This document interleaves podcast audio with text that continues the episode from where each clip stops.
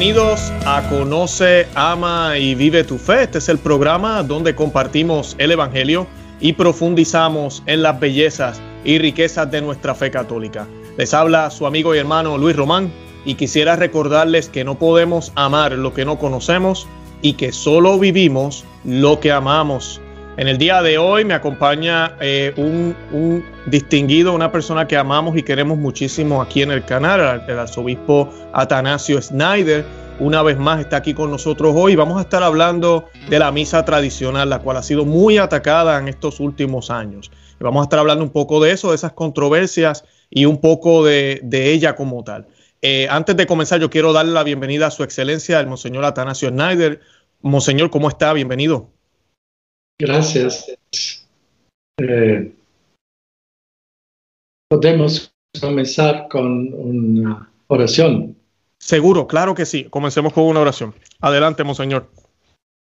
In nomine Patris et Filii et Spiritus Sancti. Amen. Amen. Ave Maria, gratia plena, Dominus tecum, benedicta tui mulieribus, et benedictus fructus ventris tui, Iesus. Sancta Maria, Mater Dei, ora pro nobis peccatoribus, nunc et in hora mortis nostre. Amen. Gloria Patri et Filio et Spiritui Sancto, sicut erat in principio et nunc et semper, et in saecula saeculorum. Amen. In nomine Patris et Filii et Spiritus Sancti. Amen. Amén, amén. Gracias, eh, Monseñor. Es un honor tenerlo de nuevo aquí en el canal. Y hoy pues vamos a estar hablando de un tema que nos apasiona muchísimo, que es la liturgia. Y pues la primera pregunta que, tenemos es ¿por qué usted cree que están surgiendo los ataques y estos llamados públicamente a suprimir la misa tradicional en latín? La misa latina tradicional se está extendiendo cada vez más de forma especialmente entre los jóvenes. Incluso los conversos del protestantismo se sienten atraídos espontáneamente por el fuerte poder espiritual que exuda la misa tradicional, especialmente a través de lo sagrado la atmósfera de silencio y del sobrenatural, especialmente los fieles que provienen del protestantismo, aman la vieja misa. La forma en que se celebra la nueva misa tiene similitudes con el estilo del culto protestante y por tanto Muchos conversos del protestantismo aman la vieja misa más que la nueva. He tenido muchas experiencias también con personas que vinieron a la Iglesia Católica desde las iglesias ortodoxas. La naturaleza sublime de la liturgia en las iglesias ortodoxas tiene un profundo impacto en las personas y cuando estas personas dejan la iglesia ortodoxa y se vuelven católicos, encuentran que la liturgia de la nueva misa, ella, les parece demasiado humana enfatiza muy poco el misterio sobrenatural, muy poco el silencio. La mayoría de los conversos ortodoxos que conozco aman la antigua misa. Cuando el Papa Benedicto XVI en 2007 dio el permiso general que se celebrara la misa tradicional, varios sacerdotes y obispos ortodoxos me felicitaron con eso hecho. la resistencia incluso la lucha oculta y abierta contra la misa tradicional por parte de muchos que hoy ocupan posiciones de poder en la iglesia es la expresión de una ideología, porque quieren una fe diferente y por lo tanto una liturgia diferente. Quieren una liturgia antropocéntrica, quieren una liturgia como evento primariamente humano. Por tanto, una liturgia claramente teocéntrica, fuertemente orientada hacia lo sobrenatural y a la adoración de Dios, es inquietante para estos eclesiásticos y quizás también un reproche constante para su conciencia.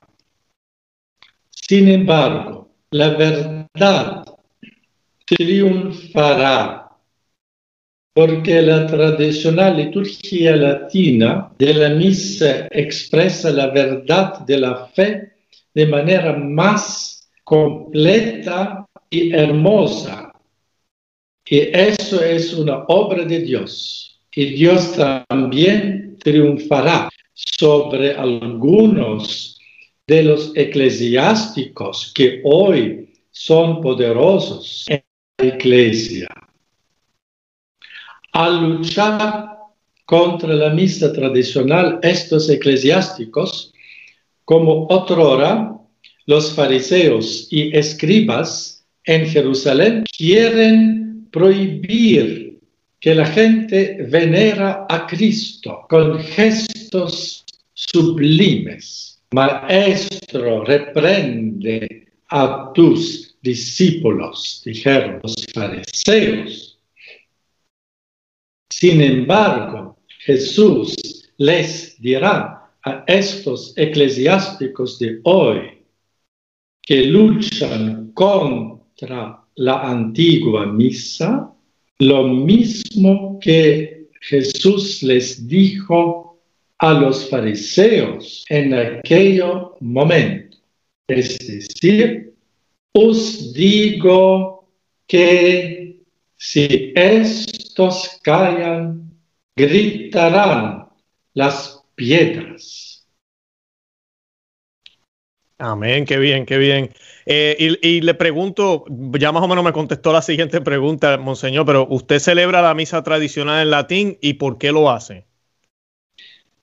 Siempre que puedo, celebro la misa en el rito tradicional. Y esto por la razón objetiva de que en el rito tradicional la adoración de Dios, las, las verdades de fe sobre el sacrificio redentor y su presencia sacramental real en el altar, así como lo sobrenatural se expresa con mucha más claridad, porque en la misa tradicional se toma mucho más en serio la presencia de Dios. Además, esta forma de liturgia que ha existido sin cambios de casi mil años, mil años, no del concilio de Trento, ma antes, a esta forma litúrgica ha dado a tantos santos que conocemos y ha traído, ha dado tantos santos la forma, lo formado los santos y ha traído tantos frutos espirituales. Si este rito fue muy precioso y muy sagrado para las generaciones católicas pasadas, también debería ser precioso y sagrado para nosotros hoy. Y por esa razón yo celebro con mucho gusto la misa tradicional. Qué bien, qué bien. Y Monseñor, ¿ha celebrado siempre la misa tradicional en latín o cómo fue que aprendió el antiguo rito? Gracias a Dios, siempre he tenido un gran amor por la santidad del rito de la Santa Misa desde que era un niño. Se lo debo a los santos sacerdotes que fueron confesores de la fe y mártires, y con quienes mi familia y yo mismo tuvimos contacto durante mi infancia en la iglesia clandestina en la Unión Soviética. Este tiempo en la iglesia clandestina me hizo, por la gracia de Dios, inmune, por así decirlo, inmune al, modernismo en doctrina y liturgia. Entré en la congregación de la Santa Cruz de los canónicos regulares que eran y siguen siendo muy fieles a la doctrina de la Iglesia, que celebran la liturgia con mucha reverencia, incluida la nueva misa, pero ad orientem, con reclinatorios para recibir la comunión en, en la boca, arrodillados. Aprender el rito antiguo no fue difícil para mí. También enseñé liturgia en el seminario. Si amas algo, no es difícil de lo aprender. Así es, así mismo es. Eh, recientemente, Monseñor, el padre eh, Tomás Riz eh, argumentó que el rito romano, dice él, se desarrolló en Italia y Europa Occidental hace siglos y que necesitamos llevar a cabo la disculpen, inculturación en términos concretos en la liturgia de hoy. ¿Es esto correcto? ¿Necesitamos inculturar la misa? Tenemos documentos de finales del siglo II donde se explica en detalle el rito de la Santa Misa. Un ejemplo de es la explicación del rito de la misa por el Papa Inocencio III, que la escribió como cardenal Ahí encontramos el rito tradicional de la misa casi idéntico a la forma que encontramos en el misal romano que el Papa Pío V publicó en 1570. Entonces, finales del siglo XII, finales del siglo XII, la misa casi idéntica que el misal tridentino después del Concilio de Trento. También hay una edición del Misale romano del 1470. Entonces, ciento años antes de Pío V, 1470, en esta edición es casi el Ordo Mise idéntico, con el Ordo Miso de 1570 y con el Ordo Miso del 1962, última edición oficial eh, del Misale Romanum, antes del Concilio Vaticano II.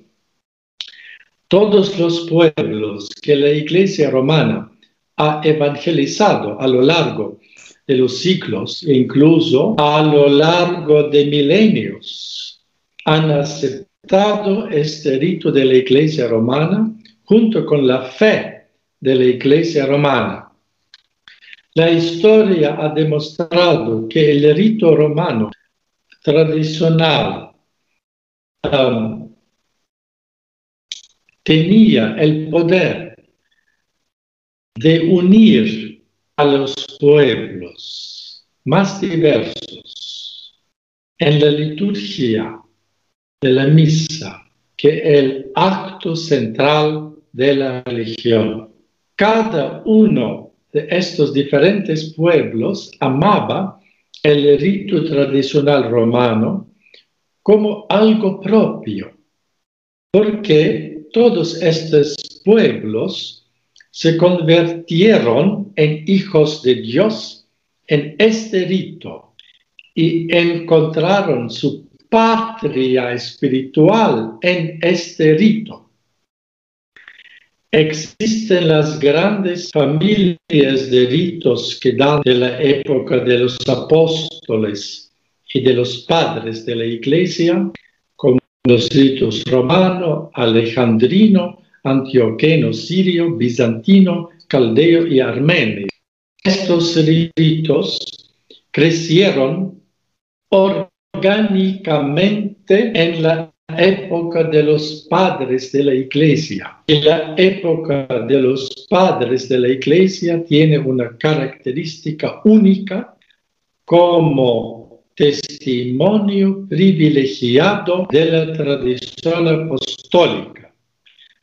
Por lo tanto, pasado este tiempo, no hubo nuevas familias rituales y no habrá más, yo pienso. La inculturación significa que la riqueza de la fe y de la liturgia que reciben los nuevos pueblos es vivida por estos pueblos y en diferentes lugares. Ya este hecho es una inculturación. Cada persona es única y irrepetible si ella deja que Cristo viva en su alma, entonces Cristo renace, por así decirlo, en el alma de esta persona. Entonces se produce una forma de inculturación del misterio de la encarnación de Dios en la vida de esta persona concreta. Lo mismo ocurre con todos los pueblos. Es natural que en todo pueblo cristiano haya características secundarias en la vida religiosa y litúrgica, como el lenguaje, el canto, la vestimenta, pero eso no significa que deba cambiarse el rito romano tradicional.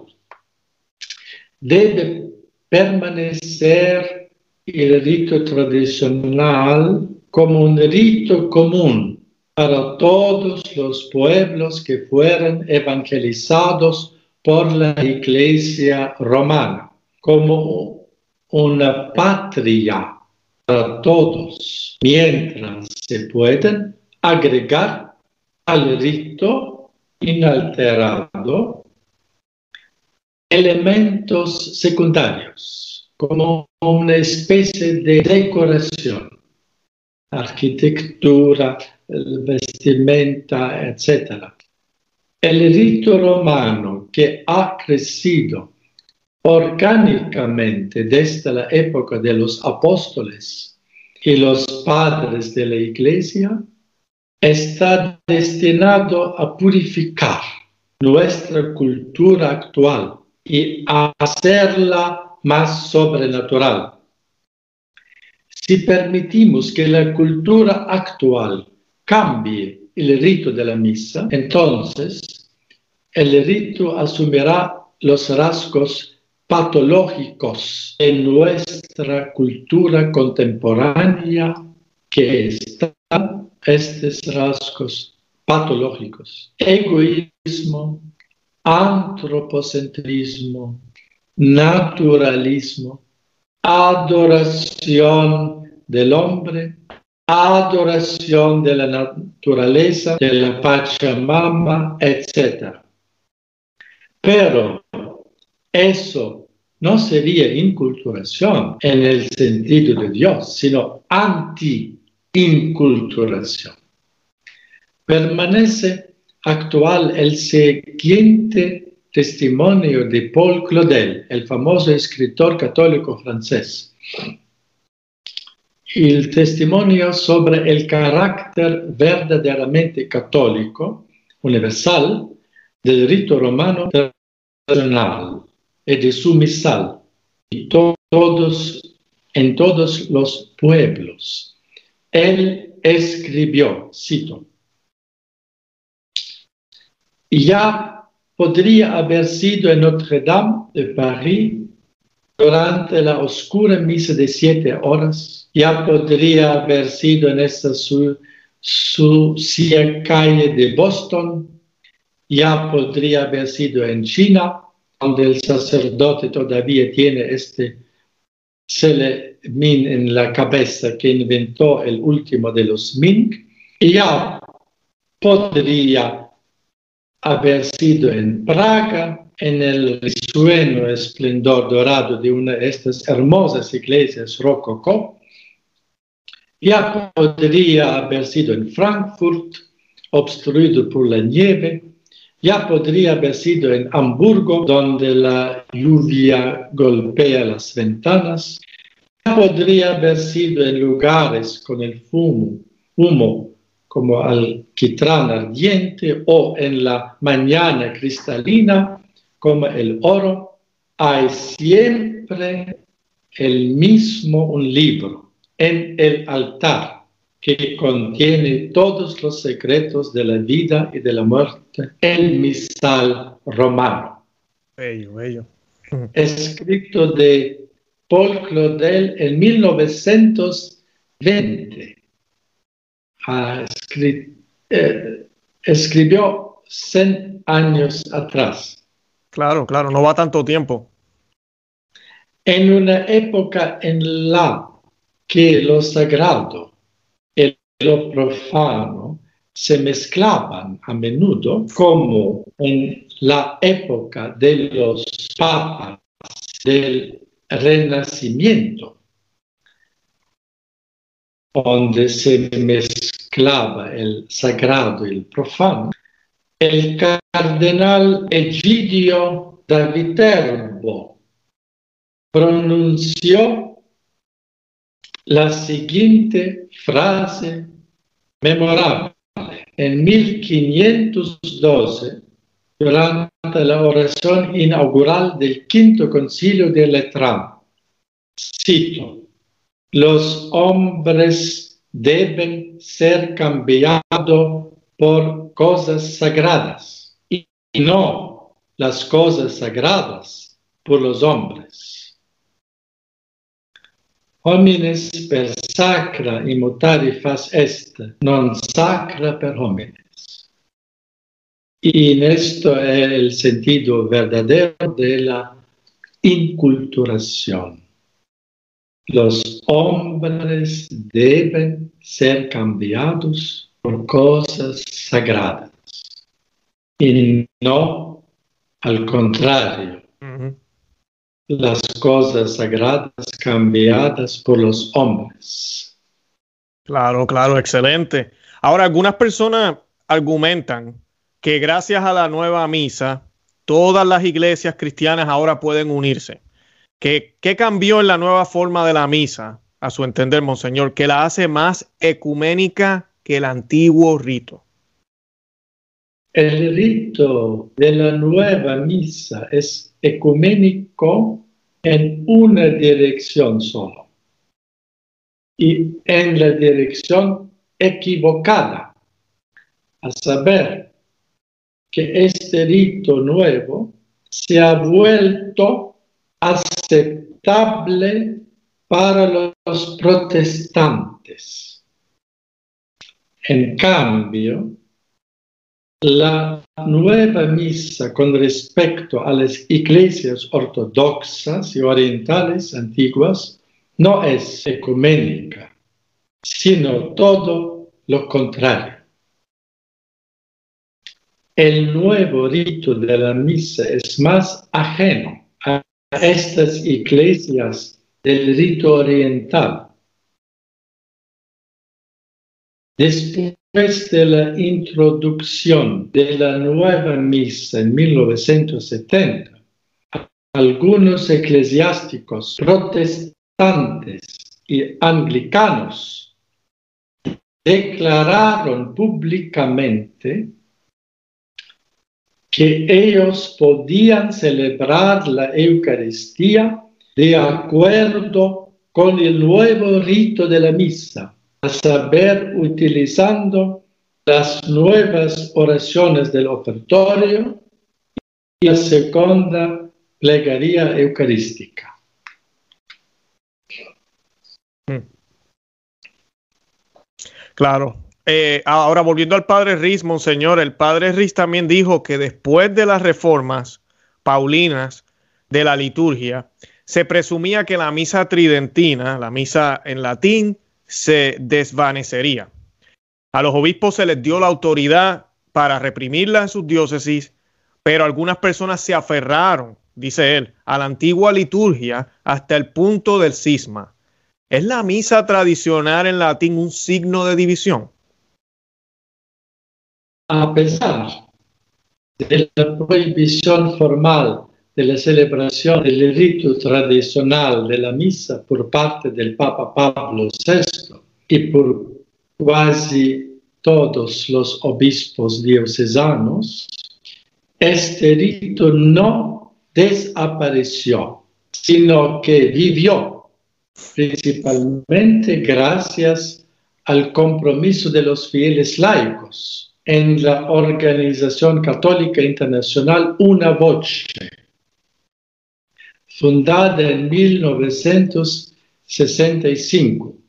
Estos fieles laicos se opusieron decidida e inquebrantablemente a la proscripción oficial y a la estigmatización del rito tradicional de la misa, siendo este el rito el rito de los santos durante más de un milenio.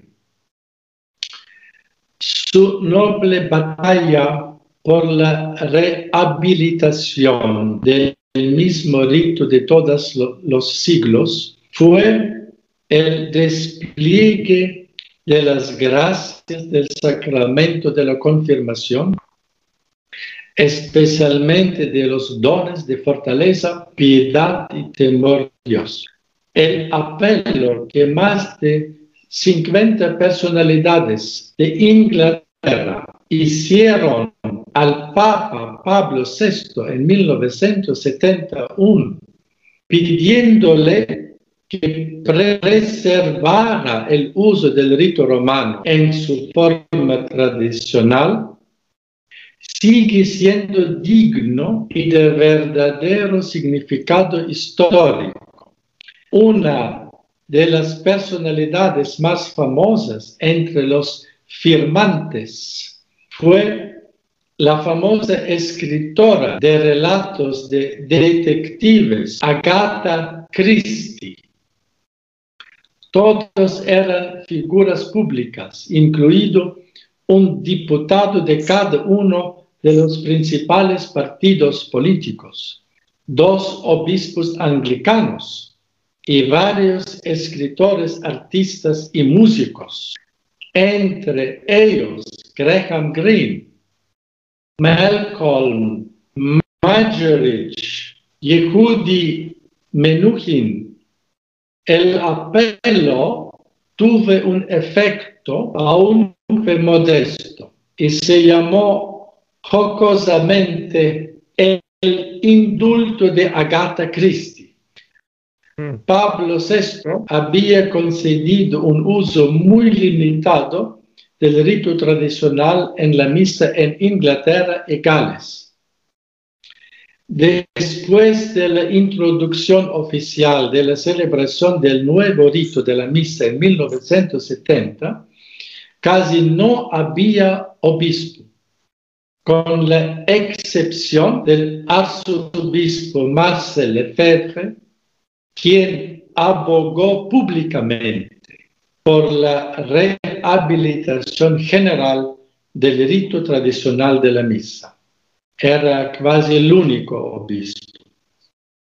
Sin embargo, ya en 1976, el profesor Josef Ratzinger hizo el siguiente análisis y propuestas sabias y proféticas sobre el rito tradicional de la misa. Cito de su carta de 1976 al profesor Wolfgang Waldstein.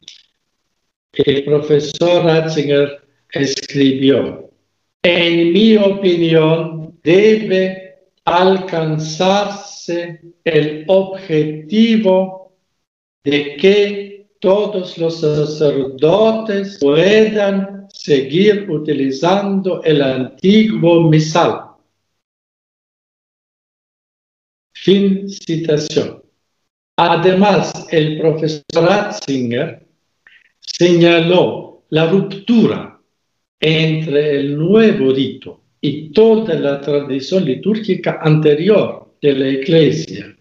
Luego, él dio a conocer la discrepancia entre el nuevo rito y las palabras e intenciones de los padres conciliares, diciendo, cito, el problema del nuevo misal reside en que él se escapa de la historia continua que transcurría antes y después de Pío V y que con el nuevo misal se crea definitivamente un libro nuevo, aunque con material antiguo.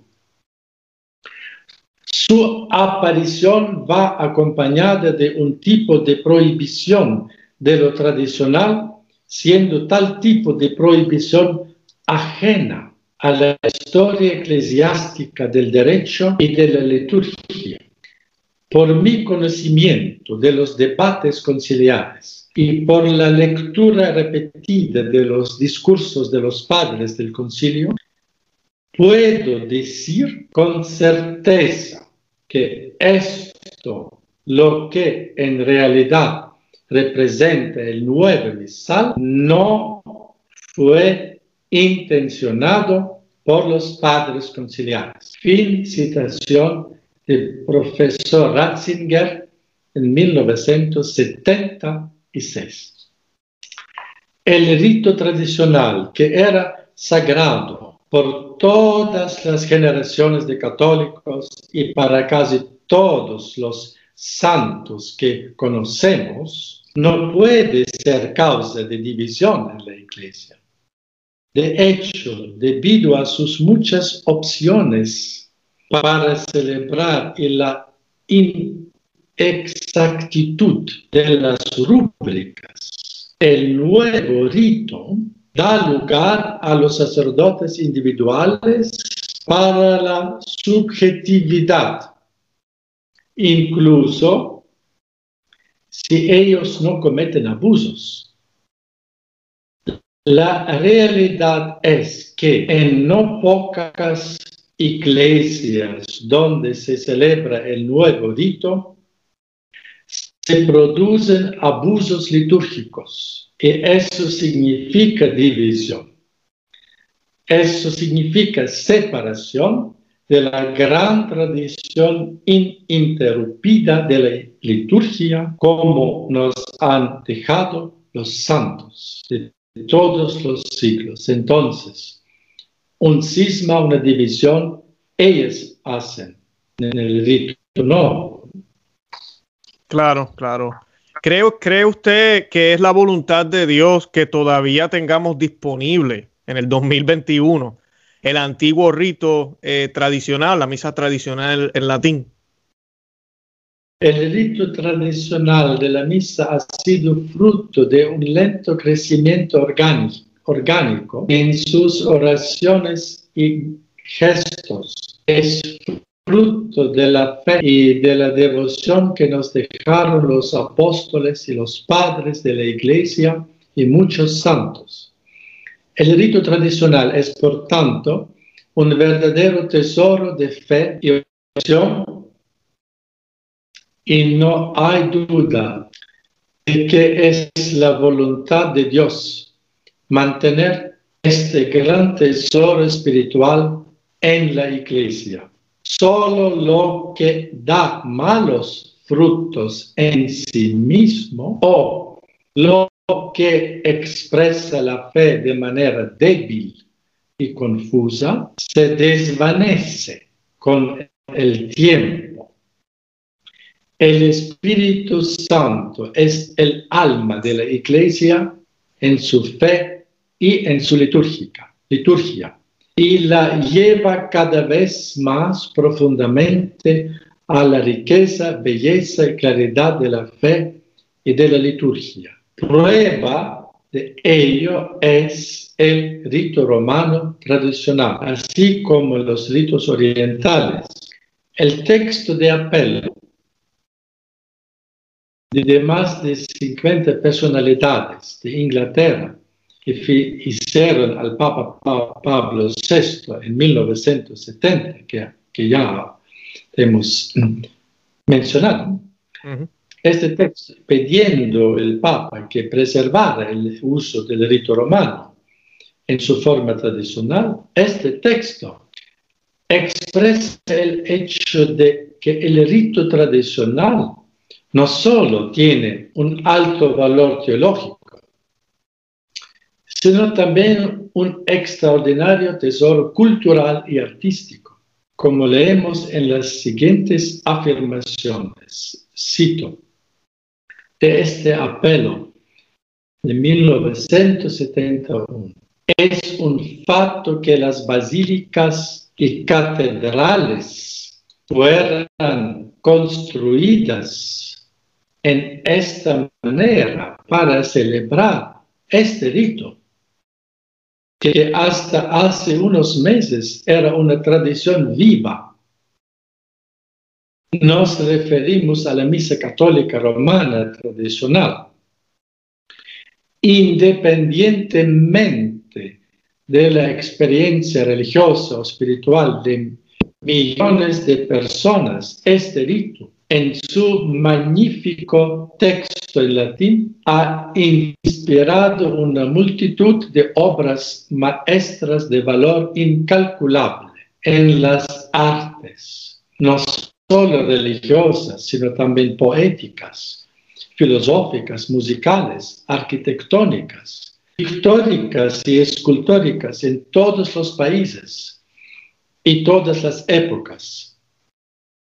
Por tanto, bien se puede decir que pertenece a la cultura universal, no menos que a la iglesia y a los fieles, este rito. En la civilización materialista y tecnocrática que amenaza cada vez más la vida de la mente y el espíritu, en su expresión creativa original, es decir, en la palabra, parece particularmente inhumano privar al hombre de las palabras en una de sus manifestaciones más grandiosas, que es en el rito tradicional latino. Esta palabras de que estas 50 personalidades del apelo del 1971 a Pablo VI. Así es, así es. ¿Y cuál es su opinión? Usted acaba de mencionar las basílicas. ¿Cuál es su opinión sobre la supresión de las misas privadas en la Basílica de San Pedro, que no permite que los sacerdotes celebren tampoco la misa tradicional o la misa nueva, la misa Novus Ordo, en privado? estas medidas violan claramente las normas vigentes de la Iglesia, especialmente las del Código de Derecho Canónico, que establece que permaneciendo sin embargo la libertad de cada sacerdote para celebrar individualmente la Eucaristía, el canon 902 la prohibición radical de las celebraciones individuales en la Basílica de San Pedro en el Vaticano limita el derecho garantizado por el derecho canónico general a todos los sacerdotes a celebrar la misa individualmente. Esta Basílica del Vaticano es una de las iglesias más visitadas por sacerdotes de todo el mundo. Esta prohibición expresa no solo una falta de hospitalidad fraterna, sino también una ideología que busca reducir la frecuencia de la ofrenda del sacrificio eucarístico. Esto disminuye las corrientes de gracia para toda la iglesia y para el mundo. Surge la sospecha de que los responsables de esta prohibición de la celebración individual ya no se adhieren a la verdad en la que la Iglesia siempre ha creído, a saber de los grandes beneficios espirituales de la celebración frecuente de la Santa Misa. El famoso teólogo cardenal Charles Journet formuló esta importante verdad teológica y pastoral con la siguiente afirmación, cito, si en cada misa Cristo realiza la obra de la redención, se ve claramente la necesidad de multiplicar las misas. Sin cardenal Journet. Cuando el cardenal Ratzinger visitó la abadía benedictina de Foncombeau en Francia, el entonces prefecto de la Congregación para la Doctrina de la Fe, se conmovió al ver a decenas de monjes celebrando su misa privada en la iglesia de la abadía. El cardenal estaba absorto, casi asombrado. Comenzó a orar de rodillas en el suelo durante mucho tiempo. Al salir, dijo en voz baja al padre Abad estas palabras. Esta es la Iglesia Católica. En el contexto de la celebración del Año Santo del décimo noveno centenario de la redención, celebrado en Roma desde la Pascua de 1933 hasta 1934, Papa Pío XI concedió que se celebrase un triduo de santas misas en el altar de la gruta del santuario de Lourdes. Es decir, que la Santa Misa podía celebrarse ininterrumpidamente día y noche, mañana, tarde, noche, sin un momento de respiro, hmm. para obtener del Señor gracias especiales para la iglesia y el mundo. Esa es la enseñanza y prácticas seguras de la iglesia a lo largo de los siglos y la prohibición drástica de las celebraciones privadas en la Basílica de San Pedro representa, representa una tremenda ruptura.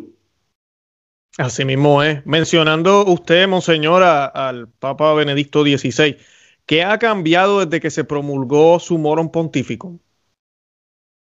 Los hechos de la realidad muestran que desde la promulgación del Sumorum Pontificum, la celebración de la misa tradicional ha sido una silenciosa, constante y decidida marcha triunfal en la vida de la Iglesia en todos los continentes, entre diferentes estados de vida y edades.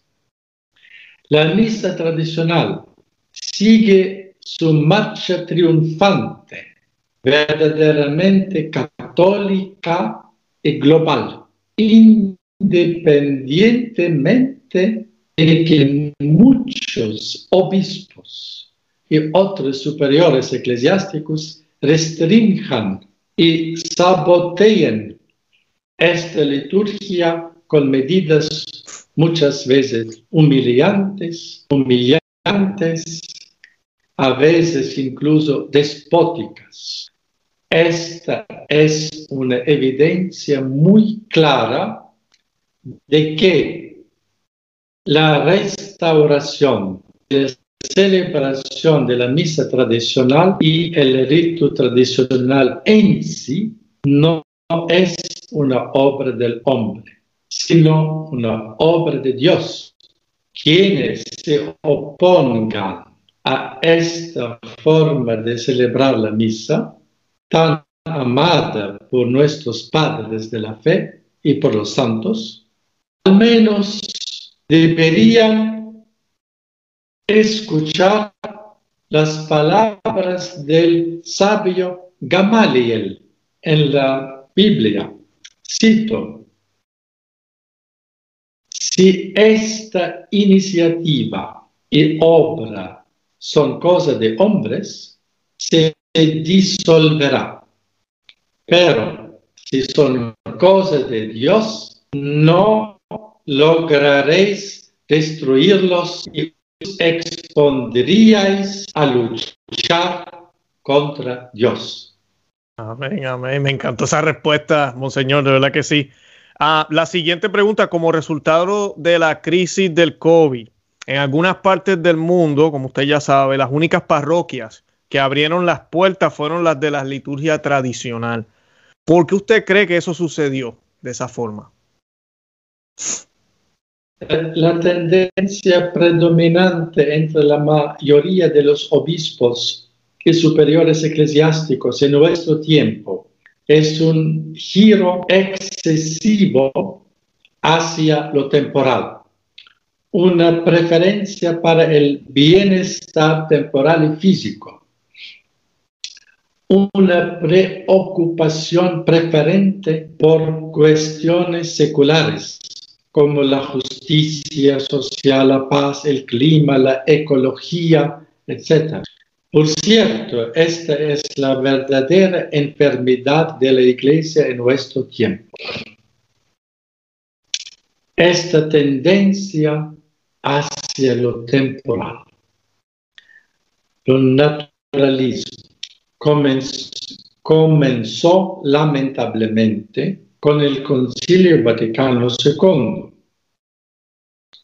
En comparación con la nueva liturgia, la liturgia tradicional enfatiza mucho más lo sobrenatural, dirige la mirada de nuestra mente, los deseos de nuestro corazón mucho más claramente a la vida eterna a la salvación de nuestra alma inmortal.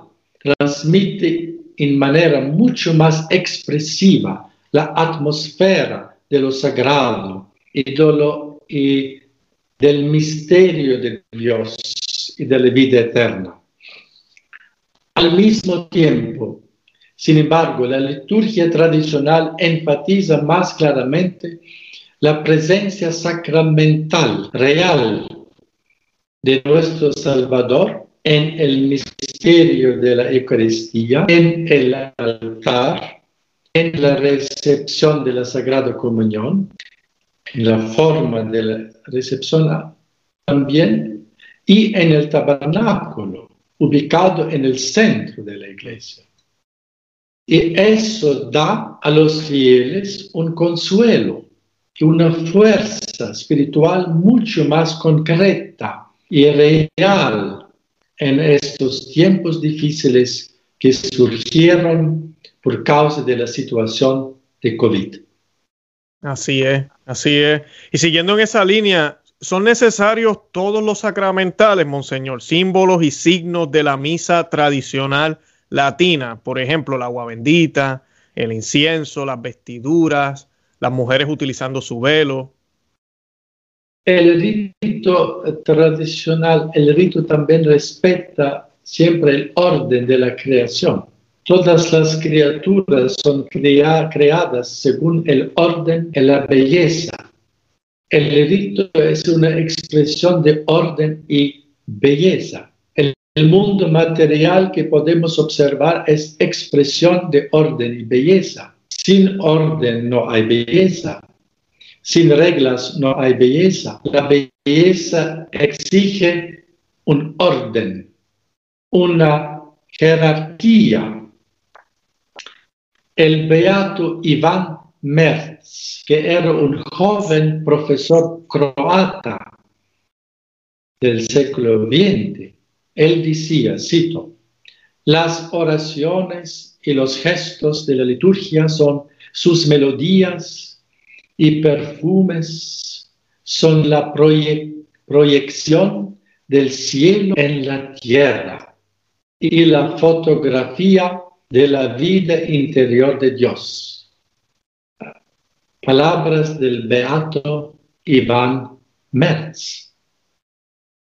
Si descubre la belleza del orden de oraciones y rúbricas fijas esto le proporcionará una gran alegría y paz, aumentando la intensidad de la vida espiritual. Con el fin de nutrir y acrecentar el espíritu sobrenatural del culto divino, tanto en el clero como en los fieles, las explicaciones de los ritos litúrgicos existieron en la Iglesia desde la antigüedad para proporcionar una inteligencia espiritual de las ceremonias sagradas y de su majestad y belleza. Uno de los ejemplos más antiguos y famosos son las catequesis mistagógicas de San Cirilo de, Jerusalén, siglo IV. Mientras el hombre deambule en las tinieblas de la fe. La liturgia se realiza mediante signos comprensibles encerrados en un encerrados en un mundo simbólico. Cuando llega a la, claridad de la visión después de esta vida, cesan todas las celebraciones, símbolos sacramentales, etc., nuestro culto cristiano contiene la verdad y la gracia divinas, pero cubierto por un velo de símbolos misteriosos. Basado en la tradición apostólica dada por San Pablo en la primera carta a los Corintios, el antiguo derecho canónico contenía el requisito de que las mujeres debían cubrirse la cabeza durante el culto público. Canon 1262 del Código de 1917 esta regla todavía se observa en las iglesias orientales hasta el día de hoy. Según la tradición bíblica y católica, el velo significa una forma de respeto y veneración por lo que está velado.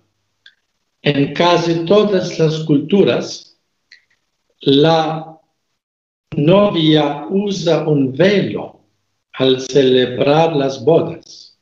Muchas mujeres también testifican que cubrirse la cabeza con un velo en la iglesia les ayuda a librarse de las distracciones durante la Santa Misa y les crea una mayor sensación de privacidad. Cubrirse la cabeza o otros gestos sagrados y el uso de los sacramentales ayudan a enfocar la mente en la santidad del lugar, en el Santísimo Sacramento, en la santidad de la liturgia. Excelente. Gracias por esa explicación, Monseñor.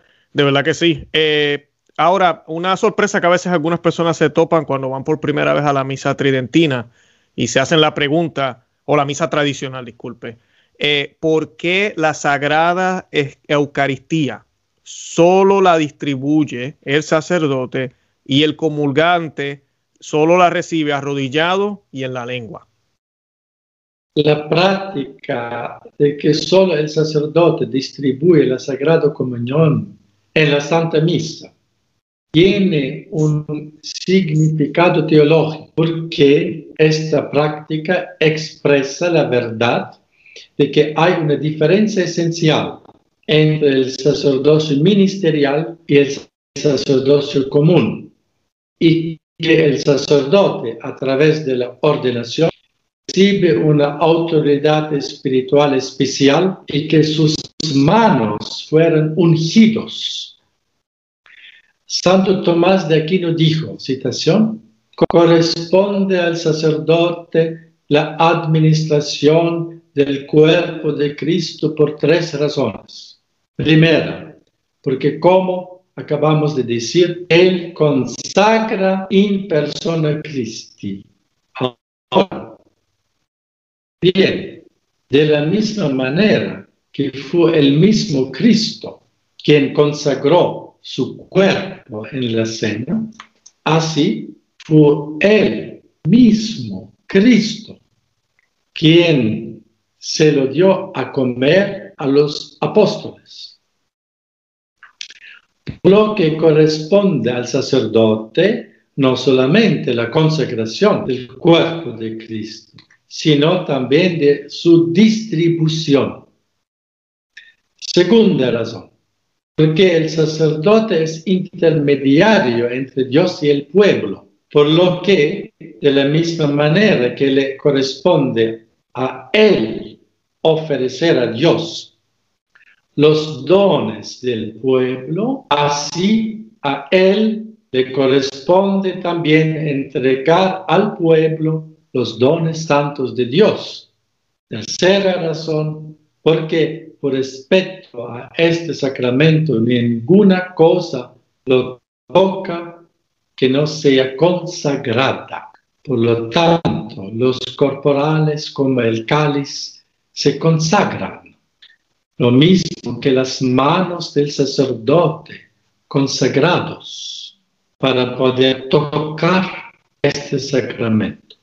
Por eso, a nadie le está permitido tocarle el sacramento fuera de un caso de necesidad, como si, por ejemplo, se cayese al suelo o cualquier otro caso semejante. Así, San Tomás de Aquino.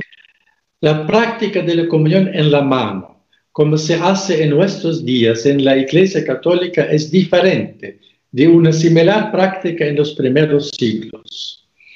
Esta actual práctica vino de los calvinistas y ni siquiera de los luteranos. Los luteranos normalmente han recibido la Eucaristía arrodillándose y en la boca, aunque por supuesto ellos no tenían la presencia real porque no tienen el sacerdocio válido, los luteranos. Los calvinistas y otras iglesias liberales protestantes quienes no creen en la presencia real de Cristo en la Eucaristía, inventaron un rito que omite casi todos los gestos de sacralidad y de externa adoración, como por ejemplo recibir la comunión de pie erguido y tocando la hostia con sus dedos y poniéndosela en la boca, de la misma manera que se hace con el pan común. En el ritual anglicano de la celebración de la Cena del Señor llamado Common Service del 1549, Thomas Cranmer, el autor de la liturgia anglicana, permitió que el ministro pusiera la comunión en la lengua del convulcante. Pero esto fue criticado por el más radical Martin Bucer, o Butzer en, alemán, quien exigió de Kramer que la comunión se diera en la mano.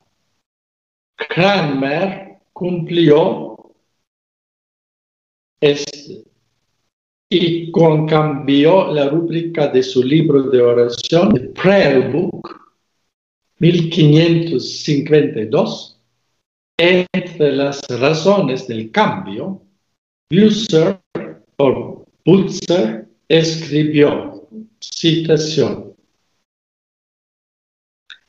Toda superstición del anticristo romano debe ser detestada no tengo ninguna duda de que este uso de poner este sacramento en las manos de los fieles, um, no, de poner este sacramento en la boca de los fieles, ha sido introducido por una doble superstición.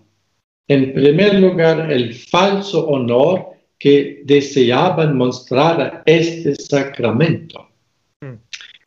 Y en segundo lugar, la perversa arrogancia de los sacerdotes, que pretendían mayor santidad que la del pueblo de Cristo en virtud del óleo de la consagración de sus manos. Quisiera que se ordenara a los pastores y maestros del pueblo que cada uno enseñe fielmente al pueblo que es supersticioso y perverso pensar que las manos de los ministros son más santas que las manos de los laicos. También en el pasado la gente común creía erróneamente que sería malo o menos apropiado que los laicos recibieran este sacramento en la mano. Por lo tanto, que las indicaciones de esta perversa creencia sean eliminadas, que solo los ministros pueden tocar el sacramento, lo cual no solo es ajeno a lo instituido por el Señor, sino ofensivo para la razón humana. Más bien, se debe permitir que también los laicos tocan el sacramento y lo ponen ellos mismos en su boca. De esta manera, los hombres buenos llegaron fácilmente al punto de que todos reciban los símbolos sagrados de este sacramento en la mano. Fin citación del protestante radical Martin Bucer del 1552. Más, convencedor no puede ser. De verdad que, gracias, eh, Su Excelencia. Aprovechando que lo tengo aquí, sé que muchos sacerdotes nos siguen y religiosos en el, en el programa. Quería aprovechar si tiene algún mensaje para los sacerdotes que estén interesados en aprender la misa tradicional. Un sacerdote que desee aprender a celebrar la misa tradicional solo puede ser animado. Ahí encontrará un gran tesoro espiritual de doctrina, oración y belleza litúrgica que él aún no ha conocido en esta forma antes. Hará este feliz descubrimiento de que él es solo un serviente durante la celebración de la misa. Es decir, que en obediencia solo tiene que hacer lo que se le prescribe hasta el más mínimo detalle. Él descubrirá con asombro que él mismo no puede determinar o decidir nada ningún momento, en ningunos ni siquiera más pequeños detalles de la celebración de la misa. Descubrirá él que él nunca es amo, propietario, sino solo y siempre un servidor de la misa. Siempre más él se da cuenta de por qué el sacerdocio sacramental se llama sacerdocio ministerial. Él descubrirá siempre más el espíritu de la verdadera humildad divina de Cristo, que se humilló y se hizo esclavo, obediente hasta la muerte de cruz. Y a través de la atmósfera de servicio obediente, este sacerdote se acercará a la actitud de San Juan Bautista, que se hizo a un lado para que solo Cristo apareciera. Un sacerdote que quisiera aprender a celebrar la misa tradicional se absorbe más intensamente en la atmósfera de arrepentimiento, de la reverencia filial y de la adoración porque los gestos y oraciones en el rito tradicional en sí mismos ya enfatizan con mucha fuerza estas actitudes del alma. En la celebración de la misa tradicional, este sacerdote podrá experimentar por sí mismo lo que escribió el sacerdote Nicolaus Gier sobre el rito tradicional de la misa. Trátase de un libro magnífico, clásico, de la, eh, explicación eh, de la misa del, punto de vista dogmático, litúrgico y ascético, que fue que él escribió hace 100 años atrás. Entonces, citación, citación de este libro. El rito sacrificial sublime e inspirador, creado por la Iglesia, no es una producción puramente humana, sino una obra de arte y una realización magistral realizada con la asistencia divina. Un edificio sagrado es la, el rito tradicional, tan hermoso, tan armonioso, tan maravilloso, tan completo, tanto en su conjunto como en sus partes componentes que se quiere ver en esto rito tradicional la mano invisible de una sabiduría celestial.